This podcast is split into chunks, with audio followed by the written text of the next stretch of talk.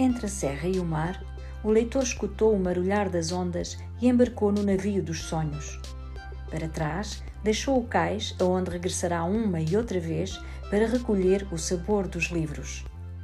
Cais dos Livros, um podcast do agrupamento de escolas Sebastião da Gama, um espaço de opinião, de informação e de encontros na rota dos livros.